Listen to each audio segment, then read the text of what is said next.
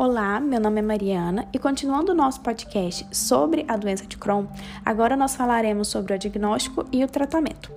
O diagnóstico ele é baseado em uma combinação de achados endoscópicos, histológicos e de imagem. A colonoscopia atualmente é o principal exame utilizado para o diagnóstico dessa doença. No entanto, quando se faz necessário a investigação complementar do intestino delgado por métodos de imagem, é, pode-se utilizar a enterotomografia ou a enteroressonância e, em algumas situações especiais, a cápsula endoscópica e a enteroscopia assistida por balão. O transintestinal, ou TID, deixou de ser o exame de escolha para avaliação do intestino delgado na doença de Crohn. Ele atualmente é substituído com vantagens pela tomografia ou pela ressonância com enterografia, principalmente na avaliação da parede intestinal. A ultrassonografia transabdominal é um exame de baixo custo e que pode ser executado com rapidez na maioria dos serviços de saúde, e que possui uma alta especificidade para a detecção das lesões fora do intestino na doença de Crohn, principalmente os abscessos. Além disso, esse exame também traz informações valiosas sobre a espessura da mucosa, se for realizado com um preparo prévio adequado. Entretanto, a acurácia e a qualidade do exame dependem da experiência e do treinamento do avaliador responsável, o que limita um pouco o seu uso na prática clínica.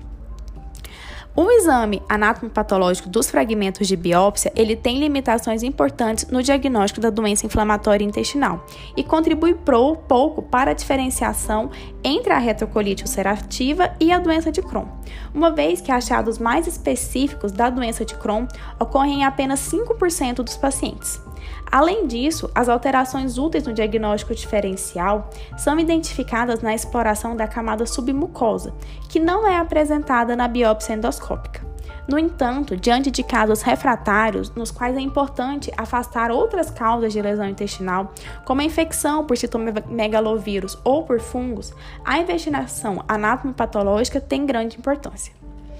Os exames laboratoriais que contribuem para o diagnóstico dessa doença são o hemograma, que podem identificar anemia e plaquetose, e o padrão de anemia geralmente é misto, tanto de doença crônica quanto de deficiência de ferro, mas também pode ocorrer por uma deficiência de vitamina B12.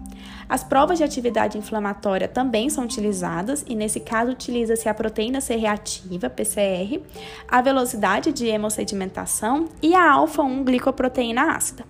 São realizados também testes microbiológicos para excluir uma diarreia infecciosa, incluindo-se a pesquisa das toxinas A e B do Clostridium difficile e da Escherichia coli. Além disso, é realizado também a sorologia para HIV. No tratamento, de modo geral, a doença, doença de Crohn pode ser tratada clínica ou cirurgicamente, mas a opção cirúrgica ela deve ser reservada para complicações ou a impossibilidade de obter a remissão com a terapia medicamentosa. Os objetivos do tratamento têm mudado muito nos últimos anos. No passado, a meta a ser alcançada era uma simples remissão clínica, ou seja, a melhora dos sintomas. Atualmente, os objetivos vão além. Além da remissão clínica, espera-se também a melhora laboratorial, endoscópica e até histológica. E há ainda a possibilidade de oferecer ao paciente uma qualidade de vida adequada, prevenindo as recidivas e impedindo o desenvolvimento de complicações futuras. Algumas regras básicas do tratamento devem ser respeitadas e levam em conta a localização da doença, a gravidade e a extensão do processo inflamatório, as complicações presentes na doença, como abscessos e fístulas, e a presença de doenças coexistentes, como hipertensão, diabetes, glaucoma ou a presença de manifestações extraintestinais da doença de Crohn. Dentre os medicamentos comumente utilizados, destacam-se a sulfasalazina, a mesalazina, os corticosteroides como budesonida, prednisona e hidrocortisona, os imunomoduladores, que são a classe dos imunossupressores, e nesse caso nós temos as 6-mercaptopurina, a azatioprina, o metotrexato e a ciclosporina, e os agentes biológicos como infliximab, adalimumab, certolizumab e vedolizumab. O tratamento, via de regra, ele é realizado em duas etapas. A primeira é, consiste na indução da remissão, que é o indução do fim do surto de atividade da doença e visa a redução ou a abolição da sintomatologia do paciente nos períodos de crise. A segunda etapa é a manutenção da remissão, ou seja, o objetivo é fazer com que o indivíduo fique o máximo de tempo possível sem recidivas, ou seja, sem novos surtos da doença, permanecendo então sem sintomas. Nesse podcast, nós iremos nos aprofundar no tratamento com imunomoduladores, que são os imunossupressores e os agentes biológicos. Na classe de medicamentos imunossupressores, inclui-se a azatioprina, a 6-mercaptopurina, a cloroquina, a ciclosporina e o metrotrexato. Atualmente tem se utilizado, tem se estudado também o uso do tacrolimo e do micofenolato, que estão sendo testados em estudos clínicos. A maioria desses fármacos atua durante a fase de indução da resposta imunológica, reduzindo a proliferação de linfócitos, que são células inflamatórias, e é, embora outros medicamentos também possam inibir aspectos da fase efetora. A azatioprina ele é um medicamento que inibe a síntese de purina ou pirimidina, ou seja, inibe a síntese de DNA nas células. Ela e a 6-mercaptopurina são os imunosmoduladores mais utilizados no tratamento das doenças inflamatórias intestinais, ou seja, na doença de Crohn. Na verdade, a azatioprina é um derivado que se transforma em 6-mercaptopurina e ambas têm o mesmo a mesma substância como princípio ativo, que depende de enzimas para ser metabolizada de forma adequada. Após a absorção, essa azatioprina é rapidamente convertida em 6-mercaptopurina nas hemácias e a geração de metabólitos ativos que são imunossupressores, inibindo a atividade dos linfócitos T e B e das células natural killer por meio da inibição da síntese de material genético. Na fase aguda da doença de Crohn, esses medicamentos estão indicados nas formas que são resistentes a corticosteroides ou que são dependentes de corticosteroides, uma vez que facilitam a redução das doses de corticosteroides e contribuem para a diminuição dos efeitos colaterais. Na doença de Crohn, dados têm apoiado o emprego da azatioprina ou da 6-mercaptopurina na manutenção da doença em remissão, seja após o tratamento clínico ou após a ressecção cirúrgica dos segmentos intestinais acometidos. Do mesmo modo, o emprego desses imunomoduladores ele tem sido recomendado no tratamento das formas que causam fístulas. E os efeitos colaterais desses dois desse medicamento, tanto da azatioprina quanto da 6-mercaptopurina, ocorrem em torno de 15% dos casos e podem ser de natureza alérgica. Nesse caso, representa-se como febre, rash cutâneo e mal-estar, ou intolerância, que se apresenta como náuseas, vômitos, dor abdominal e diarreia. Esses medicamentos podem ainda causar hepatite e pancreatite e manifestações de depressão da medula óssea, como leucopenia, neutropenia, trombocitopenia e anemia. A ciclosporina é um agente amplamente empregado após os transplantes de órgão e para o tratamento de doenças autoimunes.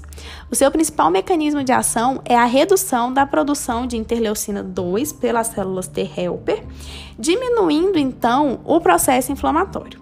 Na doença inflamatória intestinal, como a doença de Crohn, ele se mostrou eficaz na doença de Crohn refratária e na fistulizante. O efeito benéfico mais duradouro no caso dessa doença demanda a associação com azatioprina ou com 6-mercaptopurina. Deve ser ressaltado, entretanto, que o alto custo, a necessidade de acompanhamento dos níveis séricos do medicamento, a possibilidade de interação com outros medicamentos e a sua reconhecida toxicidade, principalmente para os rins e para o sistema nervoso, limita a utilização mais frequente da ciclosporina na prática clínica. Além disso, também podem ocorrer hepatotoxicidade e hipertensão. Efeitos adversos menos importantes são a anorexia, letargia, surtismo, tremores, parestesias, que são formigamentos, hipertrofia gengival, em especial quando ela é prescrita junto com antagonistas do cálcio, como os antihipertensivos, e distúrbios gastrointestinais. A ciclosporina, ao contrário da azatioprina e da 6-mercaptopurina, não tem um efeito depressor sobre a medula óssea. Então, o emprego desse medicamento ele deve ser reservado aos centros com experiência no manejo desse tipo de imunomodulador, devido à sua alfa-toxicidade, e com infraestrutura para acompanhar o paciente e tratar as eventuais complicações. O metotrexato ele pode ser utilizado por via oral, intramuscular ou subcutânea. E na doença de Crohn, a forma mais comum é a forma intramuscular. Ele se mostra eficaz, mas ele pode ser hepatotóxico e, portanto, deve-se controlar por meio de exames as enzimas, a produção enzimática do fígado. Ele pode ser utilizado como coadjuvante dos agentes biológicos, assim como a 6-mercaptopurina e a azatioprina.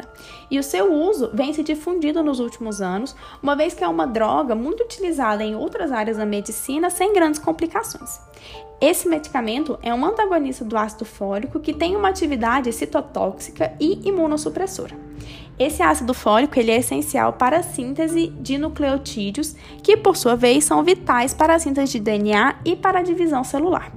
Ele tem um início de ação mais rápido que outros medicamentos, mas o tratamento tem de ser monitorado com atenção, uma vez que as consequências sanguíneas e a cirrose hepática que ele podem causar são graves. Ele é, contudo, superior a muitos outros medicamentos em termos de eficácia e tolerância do paciente, sendo frequentemente usado em conjunto com outros fármacos. Os agentes biológicos, eles ganharam grande destaque no tratamento da doença de Crohn, não só pela sua eficácia em induzir a remissão em grande parte dos pacientes, mas também por manter os pacientes sem sintomas por longos períodos. Vários estudos mostraram que esses agentes têm a capacidade de cicatrizar a mucosa e, com isso, possibilitar uma mudança na história natural da doença, reduzindo o número de hospitalizações e cirurgias e melhorando o prognóstico dos indivíduos acometidos. A terapia disponível para o tratamento da doença de Crohn ela é composta por duas classes, que são os anti-TNFs e os anti-integrina alfa-4b7. Nesse podcast, nós iremos focar em um dos agentes biológicos mais utilizados, que é o infliximab, que é um anti-TNF. O infliximab ele é um anticorpo monoclonal quimérico, ou seja, que tem componentes tanto de humanos quanto monírico.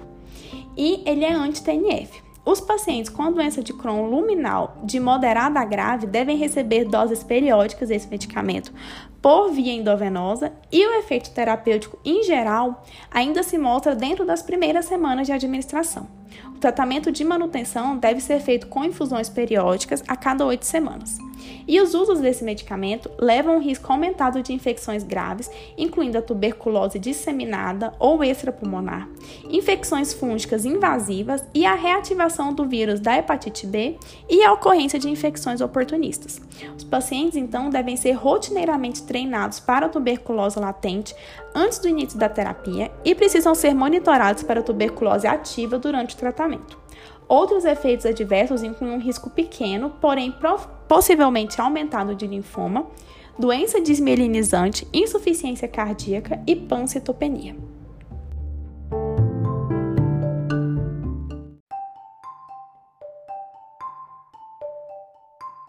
O desafio atual é justamente não sabermos a causa exata da doença de Crohn.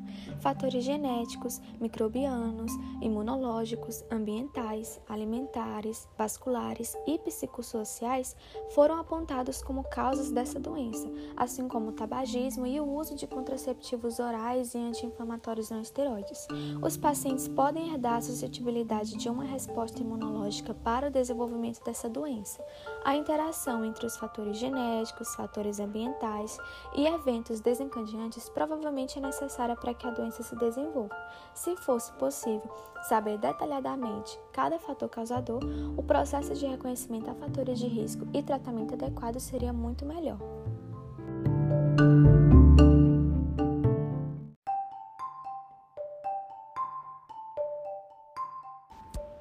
Chegamos então ao fim dessa série de podcasts a respeito da doença de Crohn. Espero que todos tenham aproveitado e aprendido bastante a respeito dessa doença. Obrigada!